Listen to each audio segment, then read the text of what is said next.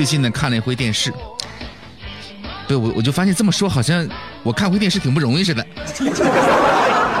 看的什么内容呢？是金星秀，金星脱口秀啊。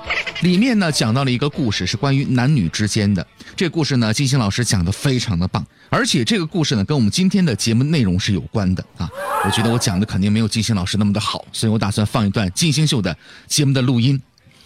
朋友们，这不算侵权啊。那么这个故事是这样的：一个高知女性结了婚以后也不让她找工作，整天就跟个老妈子一样伺候他们一大家子人。那个公公婆婆呀，整天在那耳边哒哒哒哒哒哒哒的唠叨，什么时候给我们抱个孙子呀？我们家三代单传，什么时候续个香火呀？但是刘姐也不知道怎么回事三年了，就是不怀孕。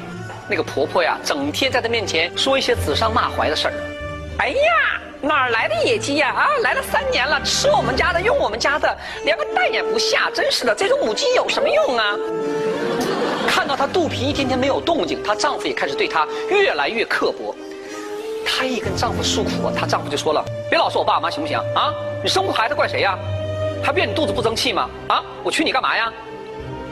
刘姐顶了他一句：“好嘛，这下子这个斯文的败类呀不干了，回手就是啪一个耳光，顺手拿起桌上的正事，啪就朝那个刘姐砸过去了，硬生生在刘姐的脑袋上砸了个坑，后来缝了好几针。”刘姐的性格啊，属于那种特倔强的那种。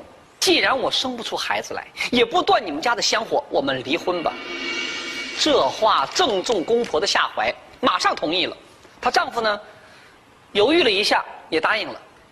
他不是学霸吗？离婚以后也不在国内待了，出国了。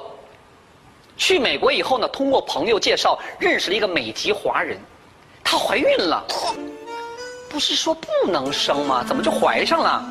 明显是那个缺德的前夫有问题啊！好嘛，你猜这个刘姐后来做了件什么事儿？确认自己怀孕以后，肚子也显形了，她专门带着自己的美国丈夫回了一趟前夫所住的那个小区，以拜访老邻居、补送喜糖为理由，就这么挺个大肚子，跟那个巡洋舰一样走过来走过去。一家一家的串门，一家一家的送喜糖，这是耀武扬威呀！对呀，那对公公婆婆看到他了，招呼都不敢打，干脆躲起来了。他就骄傲的挺了个大肚子啊，在小区里晃荡。现在知道谁不生孩子了吧？啊，谁说老母鸡不下蛋呢？啊？怎么样？这故事听了是不是特别的解气呢？其实生活当中大男子主义这个事儿呢，真的挺招人烦的啊！而且还验证了一点呢：什么样的家庭铸就着什么样的儿子，什么样的儿子就有什么样的父母。所以在这儿告诫那些没有结婚的姑娘们啊，找对象一定要看清楚、擦亮眼睛，而且要看清楚对方父母啊是一种什么样的行为和德性。咱们接下来再来说另外的一个事情，在现代社会当中啊，不孕不育症呢真的挺多的，而且我们都知道的莆田系的医院呢，最开始啊就是通过这方面的一些疾病的宣传，哎，形成了自己最初的资本的原始积累。由此可见，这方面的问题呢有多么的突出，这个市场呢有多么的大。而更严重的问题是什么呢？很多人啊，并不知道自己存在问题，而把问题归罪于对方，也就是自己的另一半，于是就出现了刚才在金星秀当中出现的那个故事。所以呢，在今天节目当中啊，我们一起来说一说男性生育方面的那些事儿。那么，根据国际相关卫生组织的研究发现呢，男性的生育能力啊，尤其是精子的质量。正在呈现逐年下降的趋势。那么，男人的生活习惯当中啊，有哪些对精子的质量产生直接和间接的威胁呢？咱们一起来说一说。首先，肥胖，肥胖的男性容易患不育症。肥胖本身呢，不利于精子的健康生成，所以呢，男性在要孩子之前呢，最好进行一段时间的减肥健身。这一点在门诊当中呢是最常见的。根据初步的统计，在不育的患者当中啊，肥胖者出现几率呢为百分之二十六点二。另外，看电视或者是电脑屏幕，每天超过十八小时的男性啊，也容易患上不育症。那么这种行为呢，集中体现在那些 IT 行业的男性啊，呃，除了可能和接受电磁辐射比较多有关之外呢，还与长时间坐着盯电脑的屏幕或者呢电视屏幕是有关系的。久看屏幕者，精子数量要比正常人呢少百分之四十左右。第三种人，工作压力大，长期呢没有办法缓解的人。压力过大，心情比较焦虑，比较郁闷，情绪呢也长期不稳定，会影响神经系统和内分泌的功能，使得体内的性激素啊分泌发生异常，让睾丸的生殖功能呢发生紊乱，导致精子质量的降低。第四种类型的人。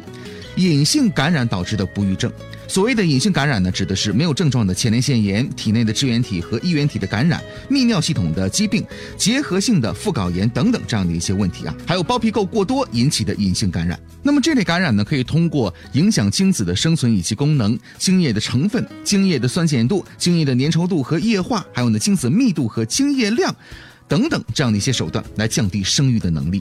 第五类男性是什么呢？香水用的过多的，美国的研究发现呢，说香水当中啊，还有一种叫做碳酸二乙酯的化学的物质，在不少男士的香水当中呢存在。那么这种物质呢，长时间接触的话呢，有可能损害男性精子的 DNA，从而损伤精子的质量和数量。男科门诊当中啊，的确有些不育的患者香气扑鼻。第六类男性爱穿紧身裤的。爱美之心，人皆有之啊！不仅是女性，很多的男性啊，为了追求自己的身材啊，也穿了紧身裤。那么这种情况呢，呃，在正常情况之下，男性睾丸的温度呢，随着体温的变化而变化，一般呢比体温低三到四度。如果穿的这个质地比较厚的一些紧身裤的话，那么这个温度升高，不容易散热，同时呢形态又比较压迫，所以呢会影响精子的质量。第七种类型，那当然是疾病所形成的，比如说副睾炎、睾丸炎、尿道炎、前列腺炎、精囊炎、精索静脉曲张，还有呢阴囊囊肿、睾丸的淤伤、阴囊的皮肤受伤等等一系列的男科疾病，都会导致不育的可能。因此呢，一旦患病，要及时的治疗。这就是导致男性不育的几种可能。我觉得患病本身呢并不可怕，可怕的是自己本身不行还赖人家，结果呢满世界去找可以下蛋的母鸡，这个事情你不觉得很可笑吗？